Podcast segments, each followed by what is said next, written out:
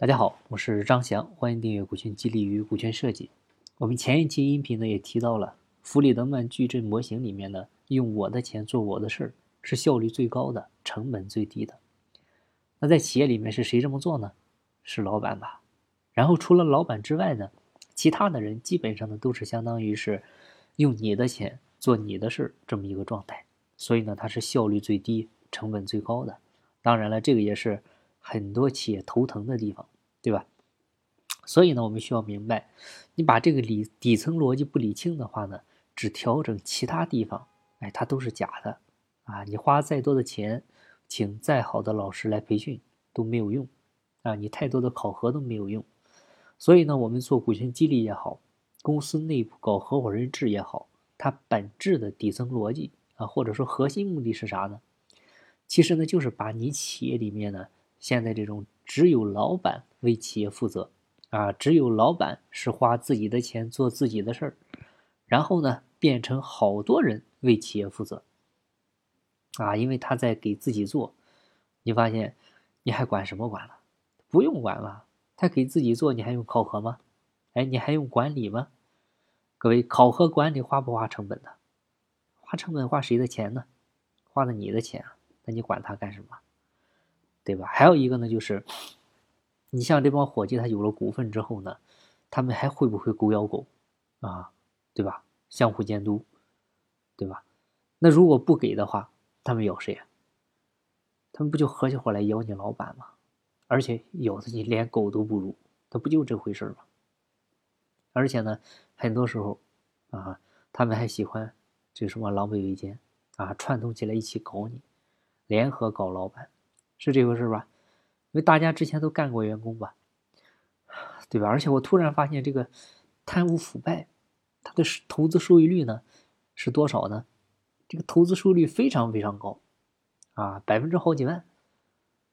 为啥？因为它没有成本啊，所以这个贪污腐败呢，有时候就很有快感，啊，这个大家应该能理解哈。我我就记我当时第一份工作，当时负责一个外联的工作，人家呢就私下里给你包红包。而且呢，中间采购啊，有些回扣的东西啊，你就拿着，对吧？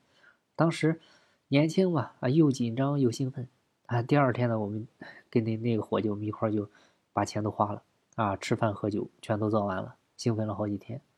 哎，我发现这个工资你多给我几百块钱，我没感觉，但是这个贪污腐败呢就很爽。所以呢，结论只有一个啊，就是人只会给自己干。因为人，你要是给别人干，你这个人种就没了，这个动物就绝种了啊！这个还是自然界的底层逻辑法则呢。所以呢，这个是我们需要多学习的，我们要多了解这方面的内容。如果你不信呢，我帮你证明一下，你就知道了。这个说给自己干更容易成为有产者，还是说给别人干更容易成为有产者？啊，就说白了，是给自己干更容易发财，还是说给别人干？更容易发财，打一个？唯有给自己干，是吧？好了，那我再问你，你有资产和没资产，它最大的本质是什么呢？像孟子三千年前就说过一句话，叫“有恒产者有恒心”，对吧？下一句话我再跟你说，叫“做事儿有恒心的人叫有信用”。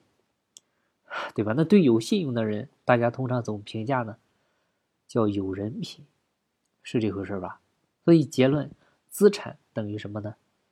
等于人品啊！如果他没资产，是个穷人，那结论是什么呢？无恒产者无恒心，没有恒心，没信用，没信用，没人品，结论是什么呢？啊，像你是一个富人，我是一个穷人，你敢和我做生意吗？光脚的不怕穿鞋的，是不是就是这个意思？好了，那我再问你，像在国内拥有别墅的员工，啊，这个最多的企业是哪些企业？华为和阿里，啊，你想想，你的员工就千万富翁、亿万富翁了还不好管，他还会给你乱搞，啊，他还会因为几百块钱、几万块钱给你贪污腐败吗？所以你们老板有没有发现，像在外面一些小的消费，你还记得要发票报销吗？你就不要了吧。为什么呢？你的收入高了嘛？那如果他收入就几百块钱、几千块钱，他是不是什么都给报销？打车的十几块钱他也要报销，对吧？所以这不就是人性吗？